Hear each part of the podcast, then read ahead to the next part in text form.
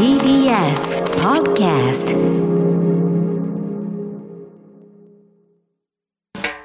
発信型ニュースプロジェクト。荻上チキ。セッション。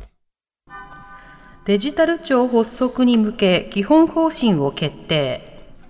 政府は今日デジタルガバメント閣僚会議を開きデジタル庁の基本方針を決定しました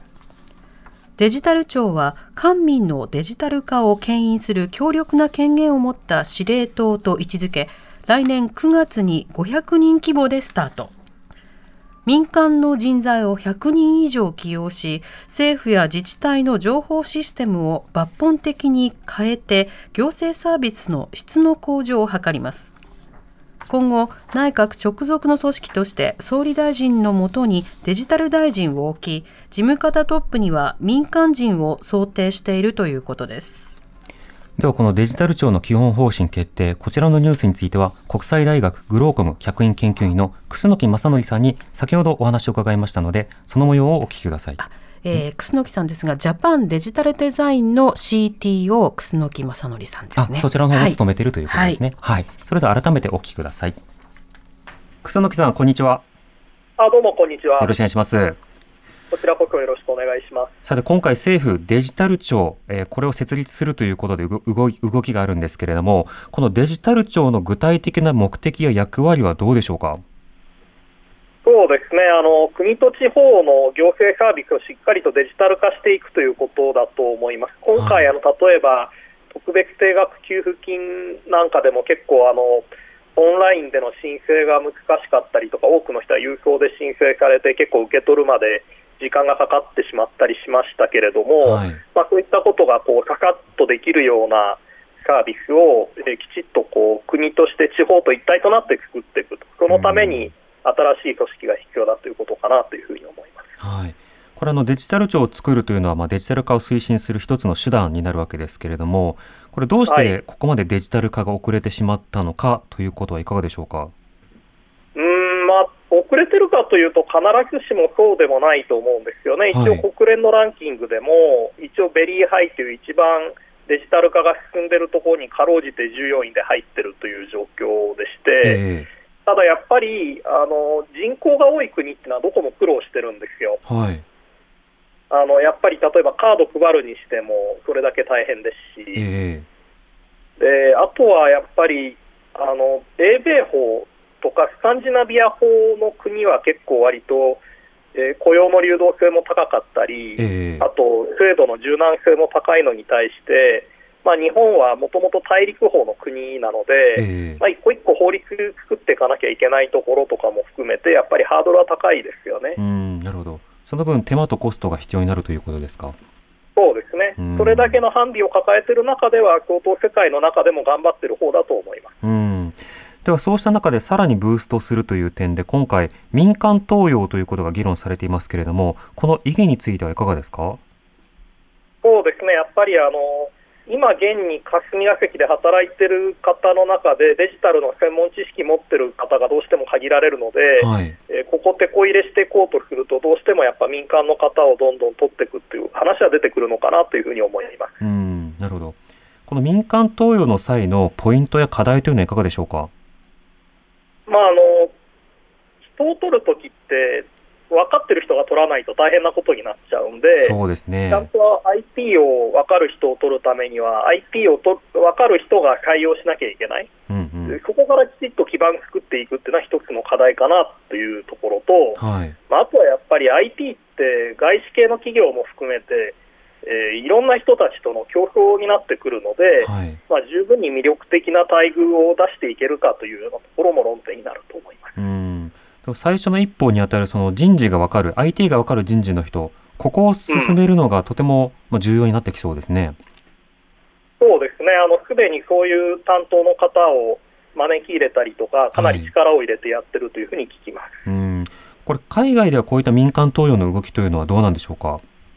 まあ、むしろ当たり前ですよね、えー、まあ、イギリスとかアメリカ、韓国の例なんかをよく聞きますけれども、はい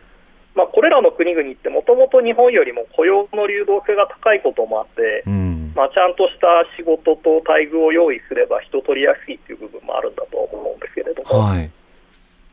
うん、なるほど。そうした中で、例えばこうやって、その民間だけれどもデジタル庁で働いたということが、例えばキャリアにつながるのかどうかということや、うんあとはまああの公文書などの管理であるとか秘密保持など、まあ、こうしたような課題も一つ一つ議論が必要ですよね。そうですね、まあ、いくらもともと民間にいたとはいえ、国の仕事をやるからには、そこのルール守っていかなきゃいけないので、はい。うん。これあのまたマイナンバーカードをさらに活用するというようなその方針、まあ、いろんなところから聞かれるわけですけれども、こちらについてはいかがでしょうか？まあ、そうですね、やっぱりその、まあ、非対面で安全にそのサービスを提供していくために、やっぱ ID があるということが大前提になってくるので、はい。えーこうすると、まあ他の国々見ても、例えば台湾なんかだと、あのマスクの配給とかしっかりあのコロナの初期の頃にやりきってましたけれども、ええあれもその健康保険証の IC カードがあったからできていたことで、はい。まあ、全国民に配るっていうのは大前提になってくるのかなというふうに思います。うん。その普及やあるいは具体的なそのまあ課題などはいかがお感じになりますか？マイナポイントとか先般の給付金のことで、申し込み自体は増えてるんですよね。はい。で今、一つ課題は申し込んでもすぐに手に入らないというところで、ここはちゃんとあの窓口で引き渡すところのキャパシティを増やしていかなきゃいけない、えーえここに関しては先般、マイナンバーワーキングという官邸官邸のワーキンググループの方でも議論がありまして、はい。まあ、運転免許証センターで運転免許証と一体化して、えーそういったセンターでもこう配れるようにしていくというような議論もしてますので、えまあ、これから数年でおおむねえー改善をしていく、むしろちゃんとみんなに取ってもらうために魅力的なえーサービスとどう紐付けていくか、まあ、健康保険証なんて話も出てますけれども、はい。えーいかにそのアプリケーションを増やしていくかというところになってくるかなというふうに思います。うん。まあ、あの持つことを義務付けるというよりはこう魅力を持った設計にしていくということができるかどうかここでしょうか？そうはい。なるほど。デジタル庁の今後の課題はどういったところにお感じになりますか？まあ、あのたまたまデジタル化もっとやんなきゃねっていうことは、コロナ禍の中で給付金の問題とかではっきりしてきたわけですけれども、はい。次にまた同じような給付金があるかって分かんないわけですよね、ええ。そうするとやっぱり、それ以外で何のためにデジタル化やるのか、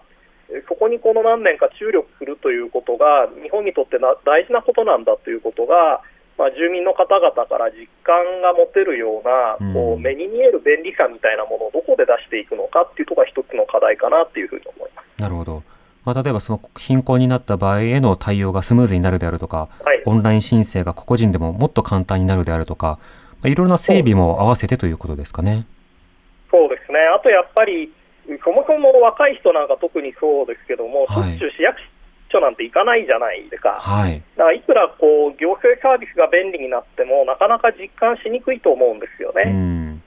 まあ、なので、例えば、今、落とし物の時とか一番大変だと思ってて、はい。鉄道会社にも連絡をするし、交番にも届けるし、ええあちこち電話するじゃないですか、はいそういうなんか、従前の行政サービスとはちょっと違うのかもしれないんですけれども、まあ、公的サービスでデジタル化すると便利なものって他にもいっぱいあるような気がしていて、うん。あんまりなんかこう、市役所の業務だけじゃなくて、もっとこう生活の中でどんな不便、不便、困りごとがあるのかみたいなところ、もうちょっとこう丁寧に拾っていってもいいのかなというふうには思っていたりしうます。ん。なるほど。わかりました。楠木さんありがとうございました。いえいえ、ありがとうございました。ジャパンデジタルデザインの CTO、楠木正則さんに先ほどお話を伺った模様をお聞きいただきました。荻上チキ。